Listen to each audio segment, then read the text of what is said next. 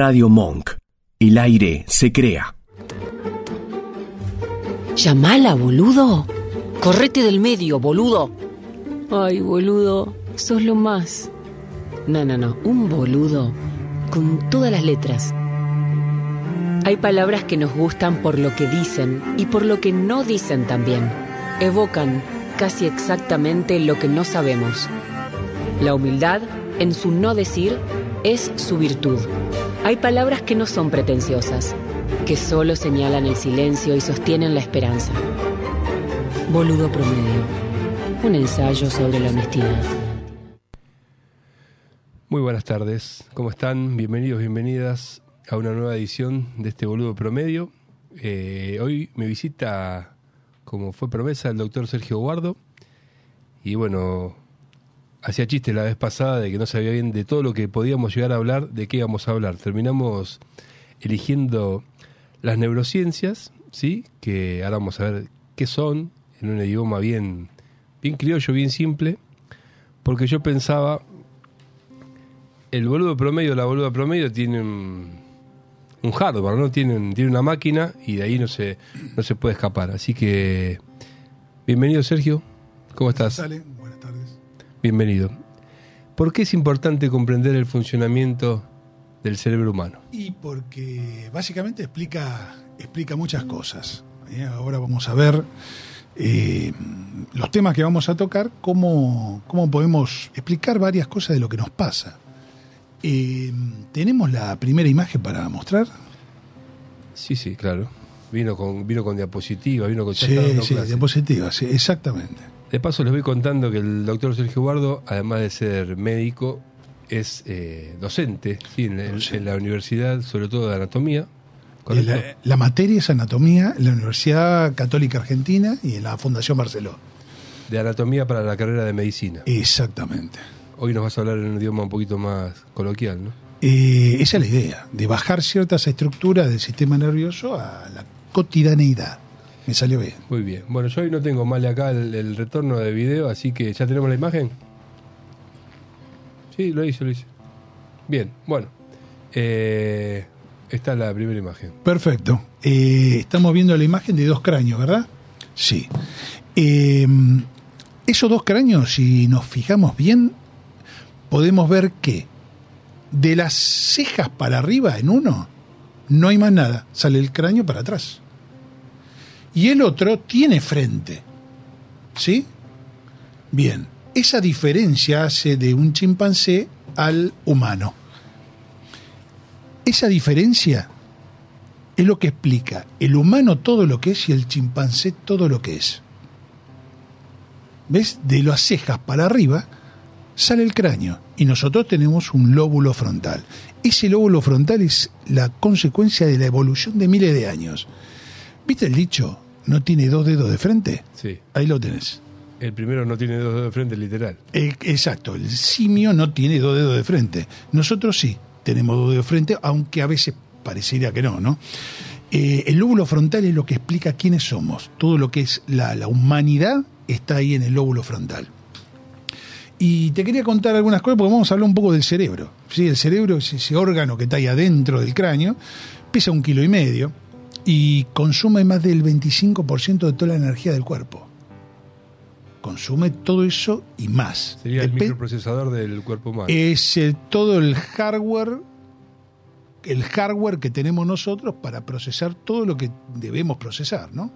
Este no es el momento, pero hay todo un sistema nervioso autónomo que no depende de nuestra voluntad y el resto del sistema nervioso depende de nuestra voluntad, que es cuando yo quiero salir a caminar, hacer algo, voy a comer, todo eso depende de nuestra voluntad pero tiene un montón de curiosidades, entre ellas todo lo que consume, consume demasiado para lo que es, pero para lo que hace debería consumir más quizá.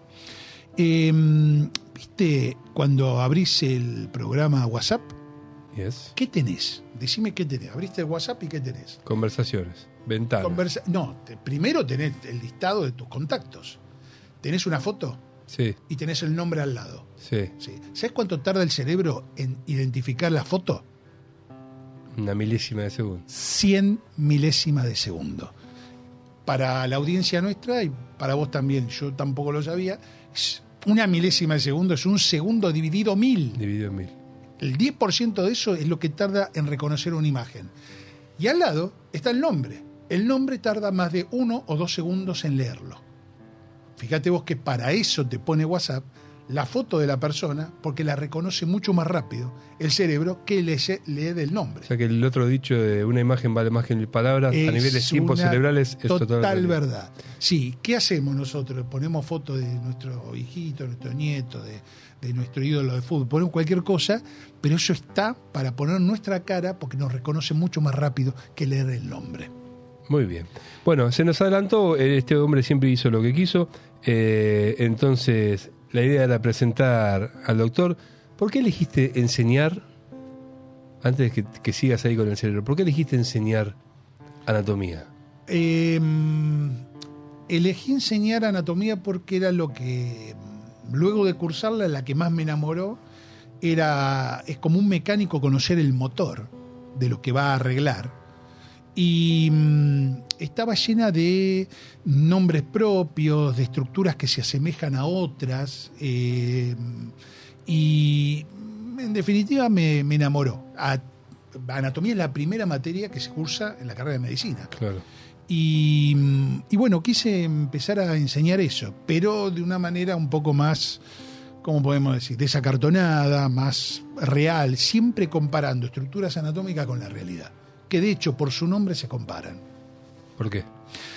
Porque hay muchísimas estructuras dentro del cerebro que tienen que se asemejan a, eh, a una estructura que conocemos este, en la vida diaria.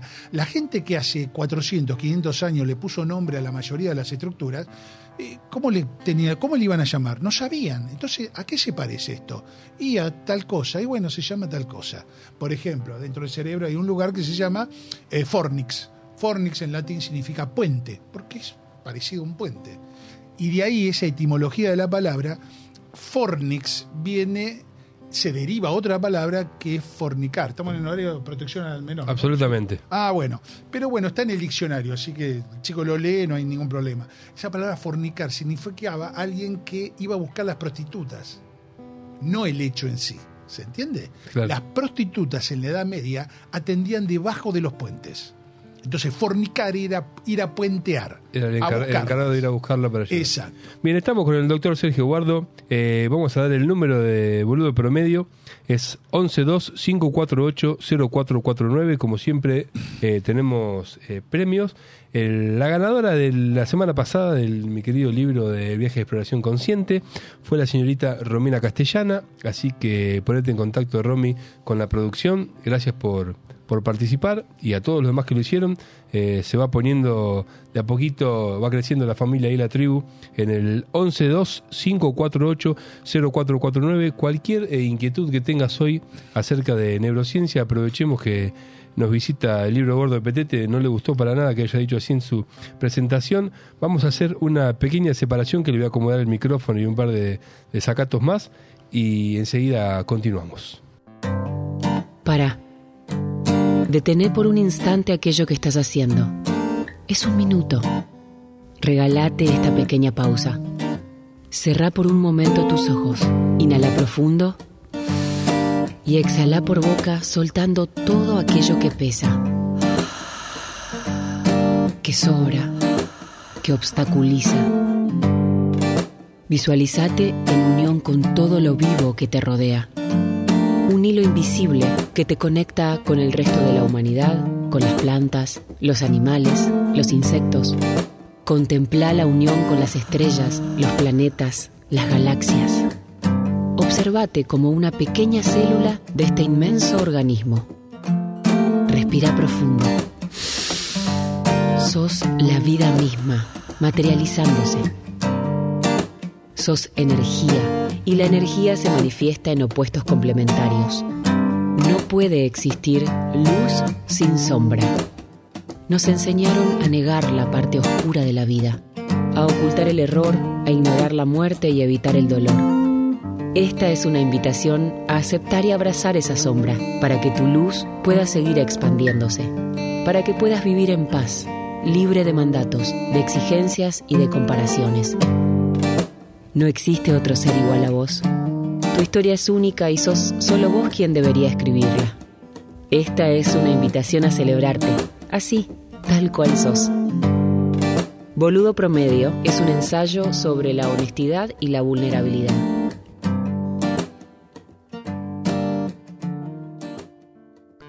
Muy bien, nos metemos de lleno entonces en el estudio de este cerebro.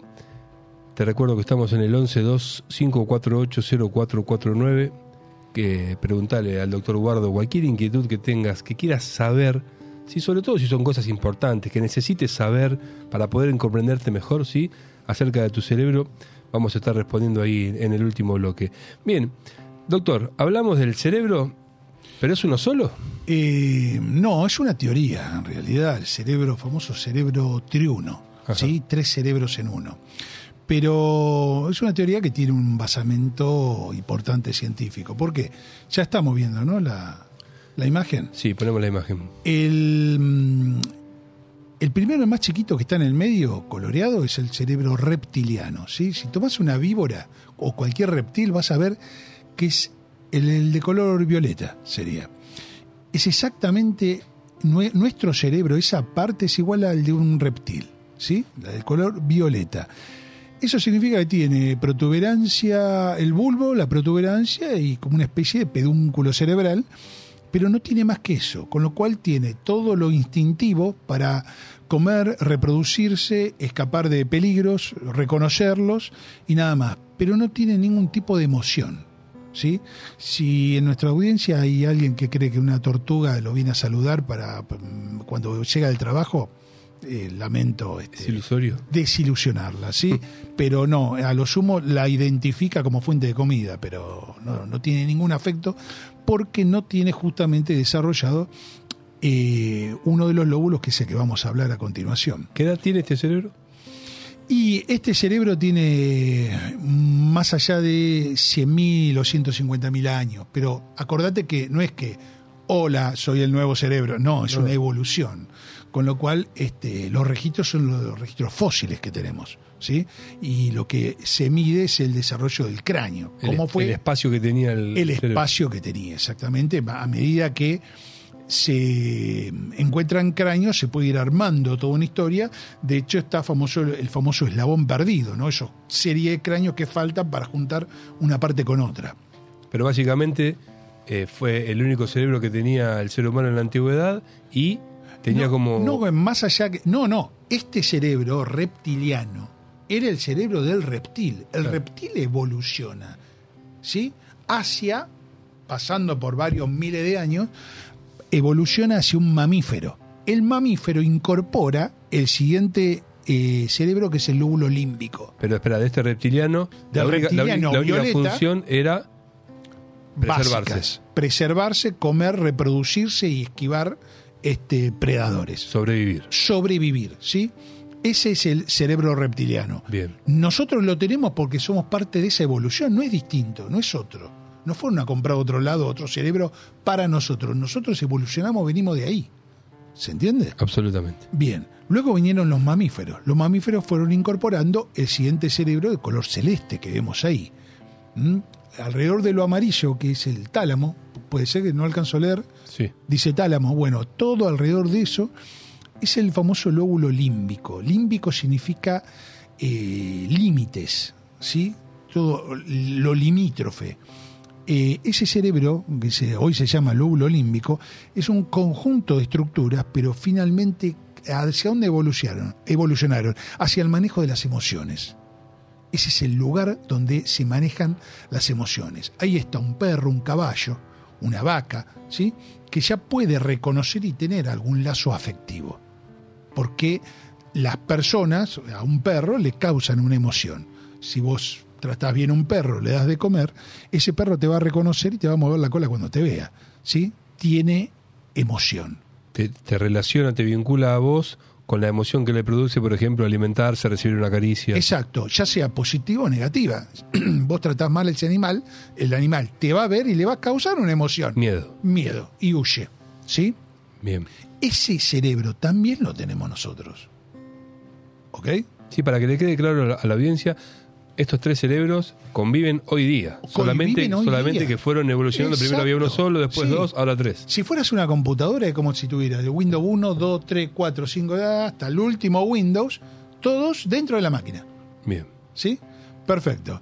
Luego, ¿hacia dónde evolucionamos? Hacia los hemisferios. Los hemisferios cerebrales, derecho e izquierdo, ¿sí? Que es el telencéfalo.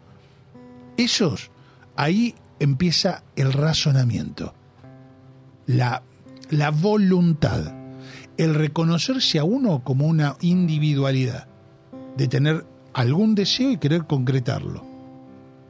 ¿Estamos hasta ahí? Sí. Acá estamos ya en el humano.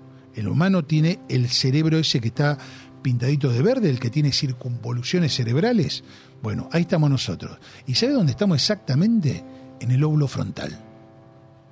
En el pedazo que en la foto anterior de los dos cráneos no tenía el, más simio, primate. El primate, el que no tenía exactamente. Nosotros estamos ahí. Nuestras funciones mentales superiores, nuestra le aclaramos qué son las funciones mentales superiores. Estas que estamos haciendo vos y yo ahora. Charlar, conversar. eh, yo te digo algo, vos lo entendés, lo comes, me das una devolución, ¿sí? Aunque sea una tontería, decir, che, ¿dónde queda el bar eh, tal? Y vos me decís, mirá, doblando acá a la esquina, tal. un intercambio, eso son funciones mentales superiores. Incluso la comprensión de un lenguaje.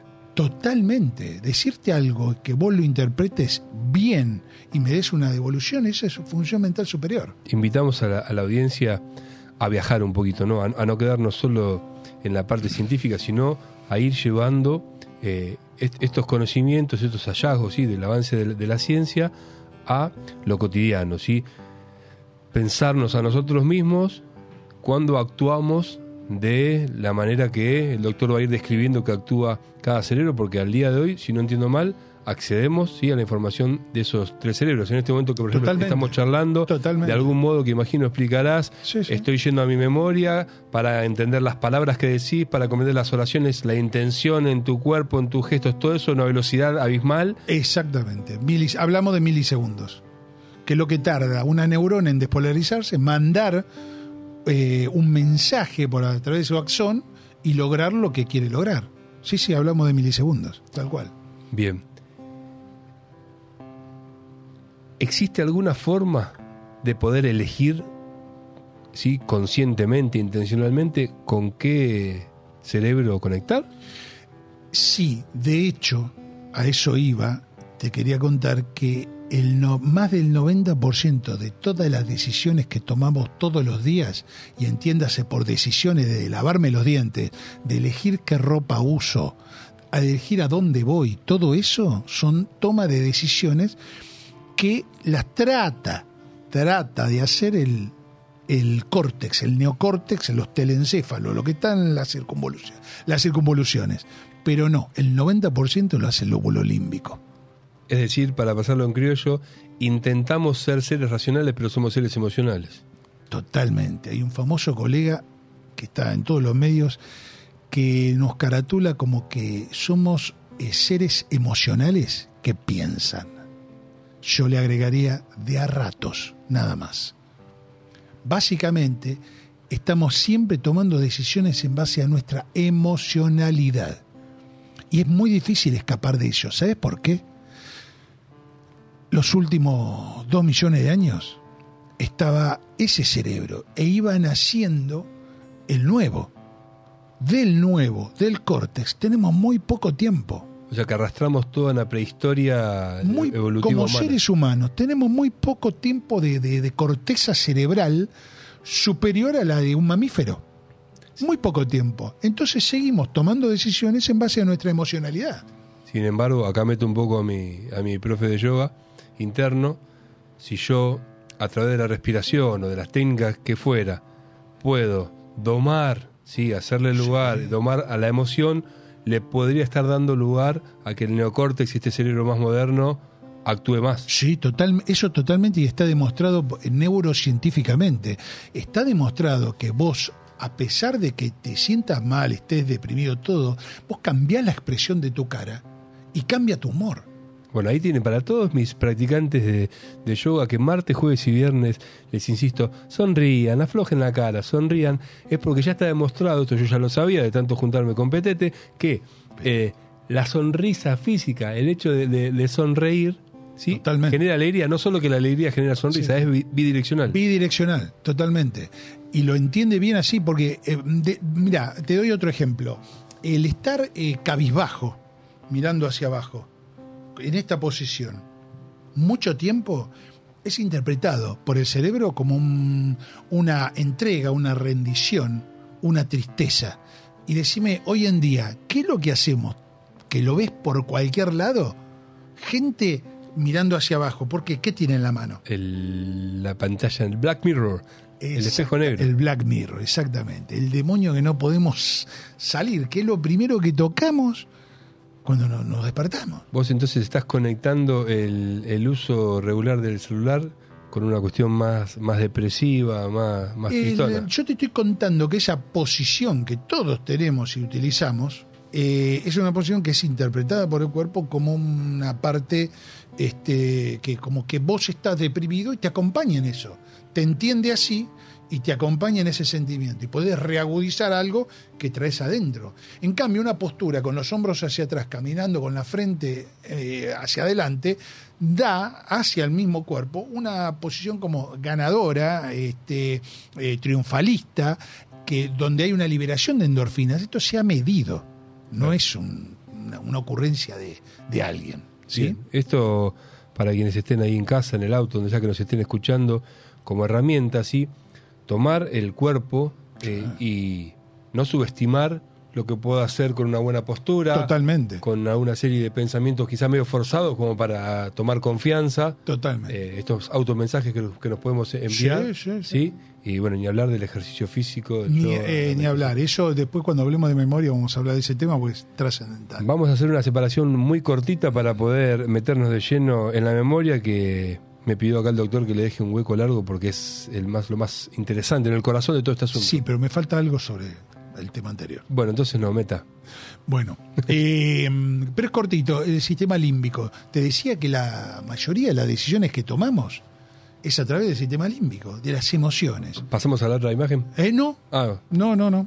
Eh, ahora, ahora vamos a pasar. Pero ese sistema límbico ha sido aprovechado y se ha creado una industria. El ser humano lo entendió y creó una industria alrededor de ese sistema límbico. ¿Cuál se te ocurre que es? el marketing. El marketing, exactamente. Eh, descubrió hace muchos años que eh, las emociones son transmisibles y que hay una empatía que se puede transmit- transmitir por imágenes. Entonces, ¿qué hizo? Tomó ahora un Messi, le puso un par de zapatos y dice, y yo pateo mejor los tiros libres con este zapato. Y vos que jugás al fútbol o no jugás al fútbol, pero tenés una empatía muy grande con ese gran jugador, ¿qué decís? ¿Qué zapato te vas a comprar? Y lo de Messi, porque te acercan a esa imagen, te, te causa tanto placer verlo jugar y tenés una empatía tan grande que aunque sea querés una porción de él. Aclaro que cuando el doctor dice te causa placer, estamos hablando de una cuestión química. Si hay una serie de, Total. de- de Sí, hormonas sí, que sí, se sí. segregan, Neurotransmisores, sí, sí, sí, sí, totalmente. en las Eh, cuales el cuerpo le avisa a la mente y la mente le avisa dopamina, serotonina, claro. Eso está medido en sangre, está medido en sangre. Y bueno, ese, esa industria, que es monumental, que de hecho es la que mueve la mayoría de las redes sociales que vemos, ¿qué hace la red social? Ve tus intereses y te trata de mostrarse, mostrarte eso. Es decir, que el algoritmo tiene una conexión directa con tus neurotransmisores. Emocionalidad. ¿sí? Te va a mostrar lo que te gusta. Esto para que sepamos en casa cómo empezar de a poquito a liberarnos ¿sí? de esta esclavitud cibernética. Me miran desde la pecera diciendo, ¿cuándo vas a hacer el corte al próximo bloque? No se sabe. Eh, estamos con el doctor Guardo hablando de neurociencia. ¿Querés que pongamos la tercera imagen? Sí, la tercera imagen. Porque es lo último. Mientras tanto, respondeme esto. Sí. ¿Qué pasa en el momento de hacer este nuevo eh, scrolling, sí, que es el zapping nuevo, de pasar un reel tras otro, un TikTok tras otro? Es tremendo para el cerebro. Estrés. Causa estrés. El cambio permanente de la atención causa estrés. ¿Y por qué no se puede parar de hacer? No se puede parar de hacer porque siempre esperás emocionalmente que lo que venga es mejor de lo que viste. y hay, alguna, hay hay algún motivo por el cual todavía lo dejen, porque yo digo, si fuera así, Mark Zuckerberg y compañía podrían poner que se cambien solo los reels. ¿Hay, alguna, hay algún No, motivo? porque donde te detenés es donde te gusta. Ajá. Y, esto, y están midiendo la cantidad de milisegundos que vos estás viendo eso. O sea que el algoritmo dijo, se detuvo unos milisegundos más con Messi que con, Con Messi, con- que con claro, el programa de y lo relaciona con lo otro que veo y dice, este tipo le gusta esto. Entonces empieza a sacarte todo lo que te gusta. Qué peligro porque solamente vas a recibir información que te guste y se empieza a limitar. Exacto, pero yo estoy feliz. ¿Por qué? Porque veo lo que me gusta. Tercera imagen. Esta imagen nos muestra, también es un perfil del cerebro con un ojo que está señalando la parte alrededor del, de, un eh, núcleo importante que se llama tálamo. Pero después va una flechita azul hacia abajo, hacia un lugar que se llama el, el lóbulo, el núcleo amigdalino. Ese núcleo amigdalino tiene hasta una legislación. O sea, los señores congresistas han legislado sobre ese lóbulo amigdalino. ¿Vos podés creer? De este país puedo creer cualquier cosa. Sí, es, es verdad. Hasta que sí, sí, sí, hasta que una ley se beneficia al pueblo. Este, bien, eh, ¿por qué te cuento esto? Porque ese es el famoso, la famosa amígdala. Esa amígdala puede hacer lo que se llama el rapto de la amígdala. Invito a toda la gente que nos está escuchando a después a googlear ese, ese, ese texto, rapto o secuestro amigdale- amigdalino se llama. ¿Qué es lo que hace? Y justamente ante una emoción violenta, una amenaza de vida muy brutal, un desencuentro eh, completo con tu emocionalidad, más que todo resumiendo un riesgo de vida importante, esa amígdala toma el control de tu cerebro. Por eso se llama secuestro rapto de la amígdala. ¿A qué secuestra? A la corteza, donde está tu poder de decisión. Lo secuestra y te evita o ataca lo que te, vos crees que te está atacando. ¿Sí? ¿Y cómo está legislado? Esa es la famosa emoción violenta. Cuando una persona, no sé, por ejemplo, este, es eh, asaltada de repente con varias, por varios ladrones, lo le empiezan a disparar, entiende eh, esa amígdala que corre peligro su vida y es capaz de matar a toda la, la gente que está alrededor Y puede suyo. ser eh, judicialmente perdonado porque ha sido raptado por la amígdala. Exactamente. Si se fo- conforma un cuadro tal, si vos salís a perseguir a los ladrones y los matás, no, eso no, no fue un secuestro amigdalino. El secuestro amigdalino es una respuesta inmediata, brutal, contra algo que amenazó tu vida. Y vos no estabas consciente de eso. No hay forma de zafar de ahí. Eh, si se desata, no. Hay personas que se desatan más fáciles que otras. Conozco algunos. Vamos a hacer una pequeña pausita muy breve y nos metemos de lleno en la memoria del cerebro humano. que prime el caos, proteja el caos. El caos te contiene y te corre de tu pequeño orden. El caos es el primer orden. Que prime el error. El error es el éxito de la inteligencia que te contiene. El error te corre de tu pequeño éxito. Te elonga la identidad, la hace más inclusiva, a fuerza de ver cómo funcionan verdaderamente las cosas. Las cosas se ven en su función cuando no se arreglan. Allí donde todas las estrategias fracasan, primero hay error, después entrega y después la fuerza, que no es ni exterior ni interior. Se hace lugar la fuerza entre los dos. Boludo promedio. Un ensayo sobre la honestidad.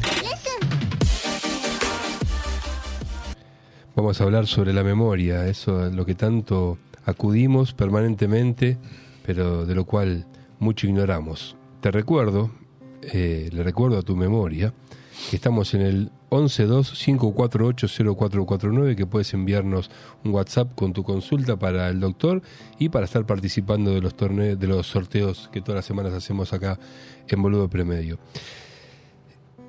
¿Qué es y cómo funciona la memoria, doctor? Eh, la memoria es un muy complejo mecanismo eh, que nos ha salvado la vida durante miles de años. ¿sí? ¿Qué es lo que te quería contar? Que algo que eh, es más raro de, de- de saber, que por fin, y no, no, esto no es reciente, tiene más de 7, 8 años, se han hecho unos trabajos donde se ha materializado la memoria.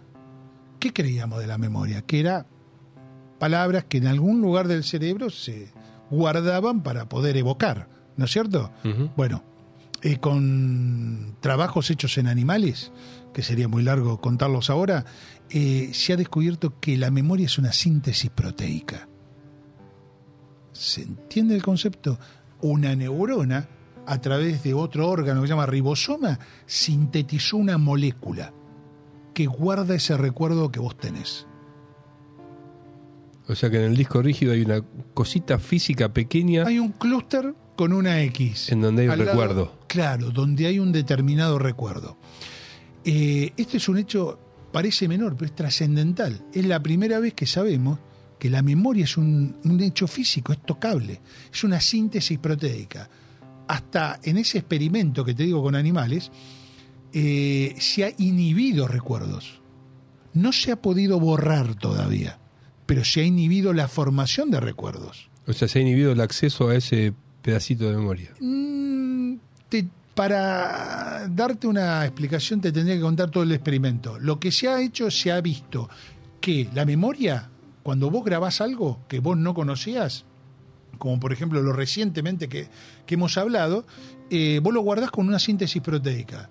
Pero se le ha dado a esos animales, cuando aprendían algo, un reflejo condicionado, se llama reflejo de Pavlov, se le ha dado una, una inyección que inhibe la síntesis proteica, entonces le han impedido formar recuerdo. Entonces, para, para quien no, pasándolo- para quien no sepa, el, el perro de Pavlov, sí era el que le daban de comer y hacen sonar una campana, entonces después prueban a hacer sonar la campana y el perro empieza a segregar saliva ya sabiendo casi orgánicamente que venía el alimento. Exacto, se re- rela- en relaciona una cosa con otra y automáticamente dice, ah, me van a alimentar y tiene cialorrea, una cantidad excesiva de este Saliva. de saliva en la boca. Bueno, se le, a esos perros se le ha dado una inyección sucesiva de inhibidores de la síntesis proteica y no ha podido aprender el reflejo de Pavlov.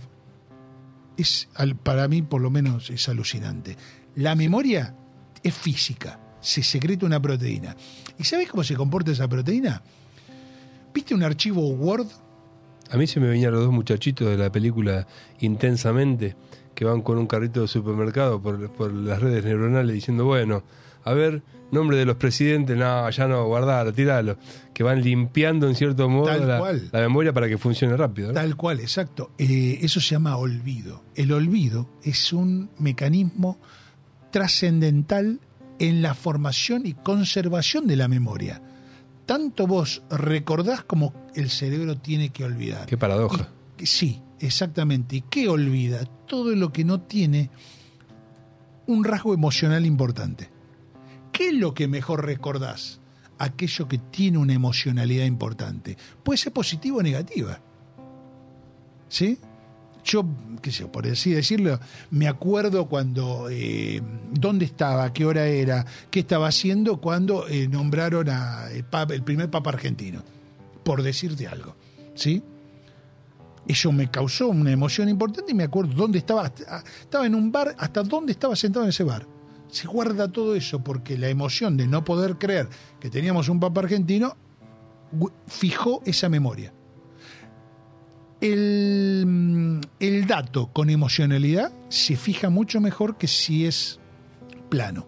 Aprovecho para recomendarle a la audiencia, a todo aquel, aquella que le interese esto que estamos hablando. Hay un hermoso libro que de hecho me lo recomendó acá el señor, La neurociencia del cuerpo de Nazaret Castellanos, ¿no? Sí, la doctora Castellano. Eh, un libro hermoso en donde explica en un lenguaje bastante accesible. Mejor que yo, eh, sí. De, de boludo promedio, porque lo estoy leyendo yo y lo, lo comprendo.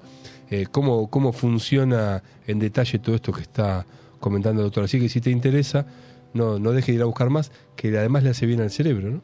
Eh, tal cual, sobre todo hacer cosas que no hacemos siempre. ¿sí? Hacer cosas que no hacemos siempre es el gran ejercicio del cerebro. Ahora, entiendo bien esto que vos podés acordarte en dónde estabas, qué tenías puesto, qué sucedió en algún eh, acontecimiento importante. Pero ¿qué pasa con la modificación de los recuerdos. Porque yo, yo lo que veo es que pasa mucho en grupo de, de amigos, los debo estar extrañando porque los termino citando todos los, todos los programas, Sí. que empezamos a, a hablar de un recuerdo que se repite. ¿Te acordás? Cuando, que es algo que le gusta hacer, no sé, sobre todo grupos de hombres. ¿Qué notaste? volver a... Y no- noto que el, el recuerdo se va eh, hollywoodiciando, ¿no? Como que se va modificando, incluso de que hay personas que, no- que al menos yo creo que no estaban presentes en el recuerdo y de repente se incorporan. Sí, yo estaba. Exacto. Y me hace dudar, che, ¿será que todo eso que recuerdo yo no estaba y ya, en cierto modo, lo recuerdo de tantas veces que me lo contaron? Me das un pie increíble para lo que te voy a contar. Venga. Gabriel García Márquez, colombiano, escritor como pocos, una de las mejores plumas latinoamericanas, El premio Nobel, ¿sí? ¿Sabes qué dijo? En un libro, y mm, desafío a, la gente que nos escucha que me digan qué libro está. Yo leí uno solo y me encantó, Cien años de soledad, este, y no sé en qué libro está. Él dijo una vez, la vida no es la que vivimos, sino cómo la recordamos para contarla. Repito, la vida no es lo- la que vivimos, sino cómo la recordamos para contarla. Resume lo que vos acabás de decir. Cada vez que evocamos la memoria, esa proteína, ese recuerdo es inestable. Y vos podés, le agregás sal, pimienta, un poco de ketchup alrededor y la volvés a guardar. Tal cual como haces con un archivo de Word. ¿Cuándo es más estable el archivo Word? ¿Cuando está abierto o cuando está cerrado? Estabilidad. Que no se pierde en letra ni se agrega Cuando nada. está cerrado. Exactamente. Vos lo tenés en tu pantalla, el archivo Word cerradito, no se modifica. Cuando lo abrís es modificable. Cada vez que evocas un recuerdo, ese archivo es siempre modificable. La mismo, lo que pasó, lo mismo en tres personas lo cuentan distinto. Sería interesante poder eh, ver una discusión, no sé, de pareja o de alguna sociedad, evocando un recuerdo, no, porque vos hiciste, y poder ver en simultáneo el, el hecho en sí, ¿no? ¿Qué, qué tanto lo, lo, lo transformaremos? Ahora, esa transformación, ¿quién, ¿quién la hace? ¿Qué parte de estos tres cerebros que mencionaste antes la, la realiza? Siempre el uno, el emocional. El Siempre el cocodrilo. emocional. El, el cocodrilo es el de abajo, el que le sigue es el del mamífero emocional, sigue, el límbico. Y luego el otro. Eh, estamos hablando de modificar un recuerdo inocentemente. Inconscientemente. no porque vos lo querés modificar para lograr algo, no. Vos lo traes al recuerdo y siempre le, le- le pones algo más, pero en forma inocente. El doctor Manes cuenta en, un- en una de sus conferencias que mm, eh, una vez este, vino alguien a cenar a la casa y eh, un profesor del extranjero y él le cuenta, encima en inglés, le cuenta cómo conoció a su señora. Y ya lo había contado un montón de veces cómo la conoció a su señora. Bueno, termina la cena, el otro se va, todo, y lo primero que le dice la mujer, me dice, vos no me conociste así. O sea que el tipo iba cambiando inocentemente este, el relato de cómo iba allá y por qué le agregaba y le sacaba cosas. Es inevitable. Es inevitable, salvo que sea algo muy eh, circunspecto, o sea, que sea, no sé, este papel está acá arriba de la mesa, ahora está abajo, mucho no tenés para cambiar. Pero todo lo que pasa alrededor sí lo vas modificando, le vas agregando, lo vas condimentando. ¿Para qué nos puede servir est- esta, esta información? Es decir, ¿qué puedo hacer desde la conciencia y desde la intención con la memoria? Eh, Que está a nuestro alcance, ¿no? Sí, mirá, lo que hay cuestiones higiénico-dietéticas muy importantes que podemos hacer para conservar la memoria, ¿sí? Conservarla, por ejemplo, el sueño, y acá va un tip para si hay estudiantes de cualquier cosa que nos están escuchando, eh, la memoria reciente se guarda en un lugar que tiene forma del caballito de mar, que se llama hipocampo. ¿sí? Los hipocampos, hay uno de cada lado, ahí se guarda lo que se llama la memoria reciente. ¿sí? ¿Sabes cómo se consolida la memoria reciente? cuando te vas a dormir. Irte a dormir esas 7, 8 horas diarias que vos haces, consolida esa memoria. Entonces, eso de que decir, uy, mañana tengo un examen, me quedo toda la noche estudiando, es lo peor que podés hacer. ¿sí? En el sueño necesario, el cerebro se limpia, de- secreta, eh, un montón de, de sustancias, se limpia de toxinas y consolida la memoria del hipocampo y la manda a otro lado, que todavía no está muy claro. ¿sí? Pero sale de ahí, la manda a otro, a otro lugar y esa memoria es consolidada. Así que el sueño es fundamental para mantener ese hipocampo y sobre todo los recuerdos que queremos conservar, los que queremos porque los otros se van a ir solos, eh, necesitamos esas 7 ocho, o siete u 8 horas de sueño. Eh, lo otro que te quería decir, el ejercicio. El ejercicio está demostrado, demostrado por resonancias magnéticas, que a medida que envejecemos tenem- tenemos una pérdida de memoria, ¿sí? natural y fisiológica. Que hoy en día, que, que enseguida, ¿qué pensamos? No, no nos acordamos de otro- dos, tres cosas y ¿qué decimos? ¿Ya tengo qué? Alzheimer. Alzheimer, ¿sí? Degeneración cortical relacionada con la edad. No, no tenemos eso. Los síntomas de Alzheimer es cuando yo no me acuerdo el nombre de mi hijo, de mi mamá, la calle donde vivo. Esos son síntomas de Alzheimer. Algo que no podés olvidarte, pero que te olvidas. Los otros son síntomas de mera vejez. La vejez y hasta la mayoría, ¿sabes qué? Pérdida de atención. No, no prestaste mucha atención. Eso, eso te iba a preguntar antes cuando, cuando hablábamos. Los valores entonces acá tienen eh, en- entran en juego, porque me acuerdo con mayor facilidad aquello a lo que le doy valor. Sí, y lo que te Lo que me produjo una emoción fuerte. Lo que te produce, no, más que fuerte, lo que te produce alguna emoción. Lo que un relato no es lo mismo que yo te cuente todo esto así con esta velocidad y te hable de la proteína P450, que vos, vos te decís, claro, te. Pero si yo de alguna manera te, te cuento algo, una estructura cerebral, pero te lo relaciono con todos los días, entonces ya, cuando vos viste que algo de todos los días tuyo es lo que estás estudiando, hay una relación, bueno, ahí es mucho más fácil para la memoria. Ahora me decís, un filósofo, ¿cómo estudia? Pensamiento abstracto. Pero también te atrapa el amor por ese pensamiento. Sí, la abstracción en sí le resulta la seductora. abstracción en sí le resulta, es decir, ¿qué es la vida? Y tener que empezar a hablar sobre qué es la vida en base a, a las cosas, ¿no es cierto?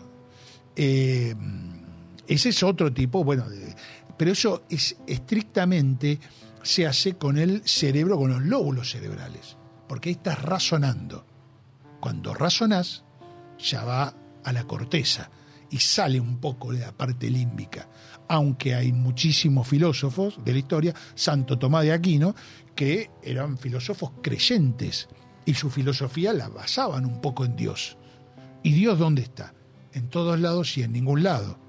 Pero ¿dónde habita? En la emocionalidad. Vos crees por defecto y aceptás por defecto. Y a partir de ahí pensás. Bien, a ver si podemos pasarlo al criollo. Recuerdo emocionalmente. Recordás mejor cuanto más emoción tenés en ese recuerdo. Bien. Ahora, si esa emoción, ¿sí? Fue una emoción, digamos, negativa, no me gusta mucho llamarla negativa, ¿no? Pero fue una emoción de dolor, de miedo, También te acordás. de, de angustia. ¿Te También, acordás también la recuerdo. Sí, sí, sí. Y por ejemplo, yo en ese momento, en donde hubo un suceso que me generó mucha angustia, mucho dolor, yo estaba, digo cualquier cosa, frente a una plaza. ¿Es posible que en algún punto a mí se me una la plaza con esa emoción? Y sí, Inconscientemente. Sí, sí, sí. De hecho, hay personas que tuvieron un accidente en determinada ruta y no quieren volver a pasar por ahí. Porque justamente es pasar por ese lugar le desata una emoción negativa que no quieren reexperimentar. O alguien que se le, no sé, tiene la desgracia, se le muere un perro. Y vos te podés hablar de mi perrito, ay, qué lindo que es, qué sé yo, y te dice, no, por favor, no me hablé de eso, pues se me acaba de morir el perro. ¿Ves cómo las cosas se conectan? Hay gente que no le va a afectar y hay gente que sí le va a afectar. Pero sí, volver a pasar por el mismo lugar te trae esos recuerdos que si son negativos no querés acordarte. Y eso también puede transformarse. Eso también se puede transformar. Sí, sí, sí. Digo esto hecho, porque estudiando a mí me gusta mucho, me atrae la física cuántica, eh, que propone, entre otras cosas, esta resignificación, ¿no? De, de los recuerdos, como sería a través de nuestras redes neuronales unir, en este caso, ese lugar, esa plaza, con otro tipo de recuerdos, con otro tipo de emociones y no con esa del miedo, de la angustia que me comí ese día en particular. ¿Esto es así? Y es así, no te sabría decir tanto desde la física cuántica, que hasta lo que yo sé, la física cuántica es la física de las partículas subatómicas, ¿no? O sea, hay una barrera de la física eh, del átomo para arriba, es eh, una, una física que es la que conocemos, la newtoniana, la física de Einstein, pero se descubrió que debajo del átomo no, hay una física, pero que es completamente distinta. De hecho, se está tratando de buscar una teoría que envuelva a las dos. Este, pero justamente otro dato interesante, átomo, lo que significa es A es sin, tomo es cortar, la partícula que no puede ser cortada, átomo, La partícula más pequeña. la partícula más pequeña de la materia.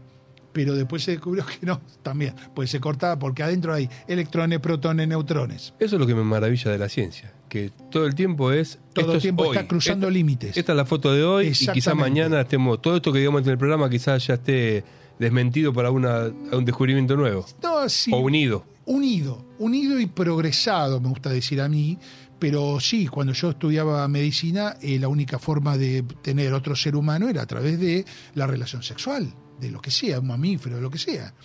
Pero justo cuando me estaba por recibir, vino la, ¿te acordás? La oveja Dolly, Claro. que a través de célula de la piel hacían una oveja nueva. Yo te tiré todos los libros a la basura. Era un dogma, eso era un dogma que no podías eh, voltear. Y sin embargo, a través de un par de células hicieron una, otra oveja. O sea, eh, pasaron por alto la reproducción sexual. Tiraron abajo una pared gigantesca. Me apasiona eso. Vamos a hacer una última y pequeña pausa, a ver si tenemos algún mensaje de la audiencia con alguna consulta que, bueno, termina siendo siempre lo más rico, ¿no? A ver qué quiere saber la gente para que responda el doctor en estos últimos minutos del programa. Muchas gracias. Sabemos que cada persona que despierta internamente genera un impacto positivo en todas aquellas que la rodean. La forma en la que ayudamos a despertar es abordando los complejos procesos internos del ser humano en un lenguaje simple y acompañándolos amorosamente. Somos Ser Interior, una comunidad holística nacida en 2010 que ofrece terapias, entrenamientos en desarrollo personal, formaciones, prácticas y por sobre todo un lugar de pertenencia en una red de personas unidas desde el amor y la conciencia. Ser Interior, conciencia en expansión de amor.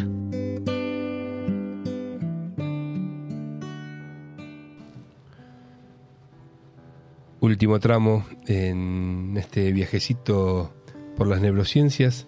Tenemos el audio de un oyente, me dice acá nuestra querida productora. Vamos a escuchar. Escuche con atención, doctor, lo que despierta a la gente. Escuchamos. Hola, ¿qué tal? Buenas tardes. Bueno, quería dejar un mensaje para, para Ekin y para el doctor. Coincido en todo lo que están hablando y lo, mm, fundamentalmente porque lo paso por mi cuerpo, lo vivo por mi cuerpo. Eh, tuve eh, raptos de, de, la amígdala. De hecho, hace poco ah, en un juego eh, a mi hijo lo, lo, lo agredieron y, y, y bueno, eh, salí, se me raptó la amígdala y salí para todos lados a defenderlo. Eh, sí, no es una buena sensación, no es una buena experiencia, eh, pero suele pasar. Bueno, gracias por todo lo que están informando y compartiendo. Hola, ¿qué tal? Muchas gracias. Bueno, no sé si llegaron a captar, yo tengo esa cosa de terapeuta, no sé si llegaron a captarlo, pero como cuando volvió a, a revivir, ¿sí? El, momento había, hubo algo en su Un voz cambio en la voz. que se quebró. ¿no? Sí, sí, totalmente. Ahí, eh, digamos, ahí está la mejor explicación de lo que dijiste. La memoria trajo, trajo la, la emoción. Le trae todo, le trae todo, todo el recuerdo lo vuelve a vivir. Por eso, este, eh, pero de todas maneras, eh, la memoria también trabaja sobre eso. La memoria, el cerebro, la, psiquis se defiende y trata de mo- moderar ese recuerdo y hasta muchas veces tratar de olvidarlo. ¿sí? Trata de, de olvidarlo porque ese recuerdo, el pasar, por ahí no te deja vivir. Si vos o una persona X tiene un accidente de tránsito, eh, salvo que se vaya a vivir al medio del campo, todos los días está en la calle. Y los autos y las motos. Cada cosa Necesita lo por supervivencia olvidar. necesita olvidar. Necesita olvidar. Y, y de hecho el- la psiqui trata de, de, de- de olvidarlo, de ocultarlo. De hecho nos pasa, a todos eh, nos levantamos bien, ah, con onda, y vos te acordás de un hecho que no está bueno y eso por ahí te baja. ¿No es Claro. cierto? Eso de todos los días. Hay dos preguntas, a ver, a ver si llegamos. Una es mía y una es de una oyente. Eh, la pregunta mía es, ¿qué sucede con, con el trauma? Y quizá con la fobia también. ¿Cuál es la explicación de, que de repente una persona, o sea, qué se le juega en la memoria, si es que sabes, ¿no? Eh, a una persona que de repente le tiene fobia, no sé, a las arañas. ¿Es posible que inconscientemente en su historia haya tenido un suceso traumático y em- em- había ahí presente una araña y el cerebro hizo algún tipo de sinapsis de ese estilo o estoy fantaseando? Eh, el tema que empezamos mal desde la definición que le da la medicina tradicional a la fobia. La fobia es un miedo irracional. Y ahí murió todo. Irracional. O sea, hay gente que hay distintas fobias, hay un listado de fobias de más de 100 cosas. Está la agarofobia, que es el miedo a lugares abiertos. A ver, va, lo pones en el medio de un estadio y tiene sensación de pánico este, tenés mie- eh, miedos irracionales. Entonces, ¿de ¿cuál es el origen real de eso? Y no lo sabemos, porque justamente la medicina lo define como un miedo irracional. Y qué pe- me encanta esta parte cuando se junta tu parte más científica con la mía más mística. ¿Qué, qué, qué pensás? Yo te tiro una hipótesis. Dale. ¿Sí? Pepita, no sé, es algo tre- tremendo, es violada. ¿Sí? De, de- de pequeña. Sí. En ese momento, por una cuestión de supervivencia, su cerebro, su mente procesan la información como pueden, Sí. para no morir, ¿no? Hasta ahí está sí, muy bien. sí, sí, sí. Hay una araña en el lugar de donde está. Y su cerebro guarda, ¿sí? Una conexión entre la araña y ese momento emocional tan, tan horrorífico. ¿Puede ser? ¿Pueden hacer de ahí una aracnofobia? Yo creo, yo creo que sí, porque eh, muchas veces se, se toman ciertos objetos como representativos de esa gran lesión psicológica que tiene. Como un símbolo de todo. un símbolo. Dice, esto eh, hace un paquete, envuelve todo bajo esa arañita. Así no la haya picado. Claro. O sea que, si bien no está comprobado con la ciencia, para una persona que sufre algo así, sería un lugar al menos por donde ir a rascar en terapia. Exactamente, exactamente. De hecho, muchas veces, m- cuántas personas, mm, he tenido conocimiento, eh, en una terapia psicológica descubren un hecho luctuoso eh, o agresivo, una fue que fue violado de chico y eso no lo recuerdan. Desbloquean un recuerdo. eh, Desbloquean un recuerdo y empieza a cerrarle todo. Y eso les permite crecer, ¿no? Bien, y la pregunta de gracias. La pregunta en otro momento me la ha dicho, no me joda con tus cosas místicas. Eh, La pregunta del oyente es, eh, ¿cuál es la relación entre los hábitos y la memoria, si es que la hay? Oh, total, total. Me da pie a algo que quería decir y vos no me dejabas porque me, me estabas haciendo preguntas. este, gracias al oyente, porque eh, te quería comentar que la memoria tiene tres periodos. Tiene tres periodos. Vos para te- recordar algo tenés que pasar por estos tres pasos. Uno es la captación del concepto. Uno es, el otro es la masticación del concepto, el entendimiento, y el tercero y más importante es la evocación. Vos tenés que hacer este circuito para memorizar algo. ¿Puedes repetirlos? Sí, el primero es la captación del concepto. Sí. Te explicaron algo, más complejo, menos complejo, pero lo entendiste. Se imprime. ¿Sí? Lo entendiste. Luego o lo volcás un papel o lo masticás solo en el colectivo, en tu casa, donde vos quieras, lo masticás y lo seguís pensando. Y decís, claro, lo entendí, perfecto. Y después tomás a alguien y se lo explicás. O lo escribís, la explicación en un papel. Hiciste todo el circuito de la memoria. Cuanto más circuitos de esos haces, más fijas. Se consolida mejor el concepto. Mejor se consolida. Por eso dicen que la docencia es cuando más aprendes. Claro. Y es una buena prueba para ver si realmente entendés algo o no. La mejor prueba para ver si vos entendiste algo es explicársela a otro. Si te Si el otro trabas te porque- entiende, no, si te trabas, si no encontrás, y el otro te dice no te entiendo, todo no lo estás explicando bien y no, por lo tanto no lo sabes. Es, es, es interesante. ¿Dónde se, aloja, te pregunto yo, dónde se aloja el hábito? Porque hay algo que, que- que a, mí, a mí me apasiona, que es, yo te pregunto, ¿con qué pie pisas el embrague? Bueno, vos debes un auto, un auto automático, ¿no? ¿Con qué pie pisabas el, el, el embrague? Con el izquierdo siempre. ¿Moviste un poco el pie izquierdo recién? Sí, un poquito. ¿Por qué le vamos a preguntar al cuerpo? O sea, ¿por qué algo Porque que... buscas un recuerdo. Claro. buscas un recuerdo. Eh, Cuando empezamos a manejar, manejamos muy mal. Muy y, y mal. tenemos que razonar, calculo que con el neocorte, con el pie izquierdo, presiono el embrague con la mano, muevo esa palanquita hacia la izquierda y hacia adelante, algo que parece imposible. Sí. Y después manejamos y tomamos mate, charlamos. La pregunta es, vos cuando estás aprendiendo a manejar, ¿podés contar una película? No. Ni a palo. ¿Por qué?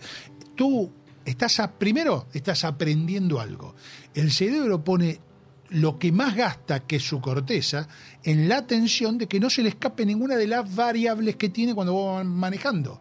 Tenés que conducir un árbol, un, un auto, no chocarte con un árbol, no pisar una persona, frenar cuando está el semáforo en rojo, cuando se pone verde acelerar, doblar, un montón de cosas, poner el guiño, todas cosas que vos no sabés. Pero ¿qué estás haciendo? Hay alguien que está al lado tuyo, te va diciendo cómo lo haces y empezás a guardar. Te- ya sabes que para doblar tenés que poner el guiño, que cuando está rojo tenés que frenar y empieza a guardarse recuerdos, recuerdos, recuerdos, memoria. Aprendiste. Ya hace un año que manejas. Todo eso la corteza no, no lo hace. ¿Quién lo Empiezan a hace? hacer comportamientos automáticos. El cerebelo, los ganglios de la base, el núcleo caudado, lenticular, el tálamo mismo. ¿Por qué? Porque cuando aprendiste vos por ahí generaste algún miedo. Entonces te hace ser más precavido cuando manejás. O por ahí estás sin miedo porque aprendiste en el campo a cualquier velocidad y andás a la misma velocidad en la, eh, en la, en la calle. Conozco algunos también. Y Exactamente. entonces, como más, para que más allá de la teoría le, le sirva a la gente, y ya con esto vamos terminando, alguien que está deseando alojar un hábito nuevo, si es que quiere hacer deporte pero le cuesta la, la- la constancia o que quiere comer más sano. No le tiene. No, si vos querés hacer un hábito nuevo, pero lo querés hacer en serio, Sí. no te tenés que dar bola a vos mismo. El no tengo ganas no existe. Vos decís lunes, miércoles y viernes voy a, al gimnasio y se va. Llueve, truene, este, bombardee, se va. Se va. Pase lo que pase, caiga quien caiga. Vas. ¿Sí? Después de 20 días ya empezás a tener un hábito. Y en ese caso, lunes a la mañana, llueve. Eh, Mi Vas. mujer preparando torta frita. Entonces Ah, to- bueno. todo me dice, "Queda- quédate acá. Digamos, mi cerebro emocional me dice, quédate acá, Acá, me da muy lindas llueve. excusas para quedarme acá. Bueno, pero ¿quién me levanta? Porque yo lo estoy haciendo yo. La voluntad. ¿Y dónde está? La voluntad está en el lóbulo frontal y es la único que te va a decir, vamos por el premio Ahí está. final, el premio final, el que está más allá. El no tener voluntad es no poder encontrar una meta que esté más allá de lo inmediato. Una motivación. Una Un motivación. motivo para la Un acción. motivo para la acción, pero que esté postergado en el tiempo. El, yo quiero esta torta de manzana que me encanta, eh, me propongo en los próximos 30 segundos no comerla. Claro. Y después me la morfo. No, eso no es. Esto que estás proponiendo va bastante en contra de esta era de la inmediatez en donde todo, para allá, ¿no? Esto Anula todo. La inmediatez lo quiero ya. No sé lo que quiero, pero lo quiero ya. Está Esa famosa canción de, de Luca Prodan. de Luca Prodan. Está haciendo estragos en lo que es la educación, cuesta mantener procesos de aprendizaje, exactamente. cuesta mantener roles de trabajo, lo hablábamos con Bion en el programa de la inmediatez, cuesta mantener relaciones. Totalmente. Yo hoy defino la docencia como la lucha descarnada para captar la atención del alumno. Cerramos con esta. ¿Qué haces para lograrlo? Eh, todo esto que estoy haciendo con vos ahora, les cuento cosas de todos los días, trato de llevarlos, relacionar las cosas una con otra, les cuento, por ejemplo, que ese fornix lo que significa, que la amígdala tiene forma de almendra, por eso se llama así, este, quién fue el polígono de Willy, quién fue Willis, por qué lo hizo, en qué año lo hizo, todo eso. Una aventura, un viaje. Un viaje, exactamente relacionando todo. De ahí trato de captar este, la atención del alumno, que creo que es el objetivo del docente. Pararse a hablar de un tema cualquiera, una hora, lo hace cualquiera. Ya está la inteligencia artificial para eso. Exactamente. Déjame terminar con una frase de Borges. ¿Cómo no? Por favor, porque tengo una, una beta poética yo también. Sí, sí, veo. Eh, Borges dijo alguna vez que la memoria son islas en océanos de olvido. La memoria son islas en océanos de olvido. Qué buena. Muchas gracias. Qué buen paralelismo. Gracias a vos por venir. Por si favor. quieren que vuelva el doctor, háganoslo saber. Eh, bueno, como les decía, vieron que sabe, sabe mucho, siempre es muy interesante hablar. Eh, me tomo un instante para hacer algo que hasta ahora no hice nunca, pero que me parece importante. La productora me, me reta por no hacerlo.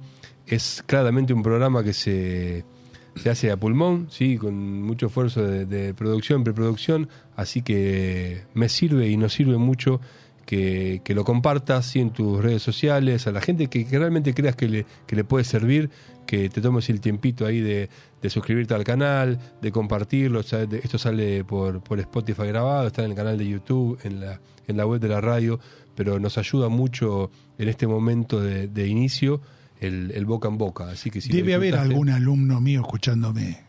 Eh, no les quiero decir que es una condición indispensable para aprobar, pero bueno. Pero sabemos que si sos o fuiste alumno del doctor y, y no estás escuchando este programa y no lo compartís, al vas menos 10 veces vas a tener serios problemas en tus tres cerebros. Muchísimas gracias a todos, que tengan un lindo feriado. Gracias, doctor. Muy buenas tardes. Muy buen lunes de boludo promedio para todos. Soltar el lastre de exigencias y comparaciones que nos hacen perseguir ideales inalcanzables puede ser el acto más liberador de la vida adulta. Yo creo que el paso más importante de mi terapia fue aceptar que no soy más que un boludo promedio. La vida se aliviana los lunes por la tarde mientras abrazamos nuestra sombra y nuestra vulnerabilidad. Boludo Promedio, un ensayo sobre la honestidad. Los lunes a las 16 con Equin, por Radio Monk y por los canales de YouTube y Twitch de Ser Interior.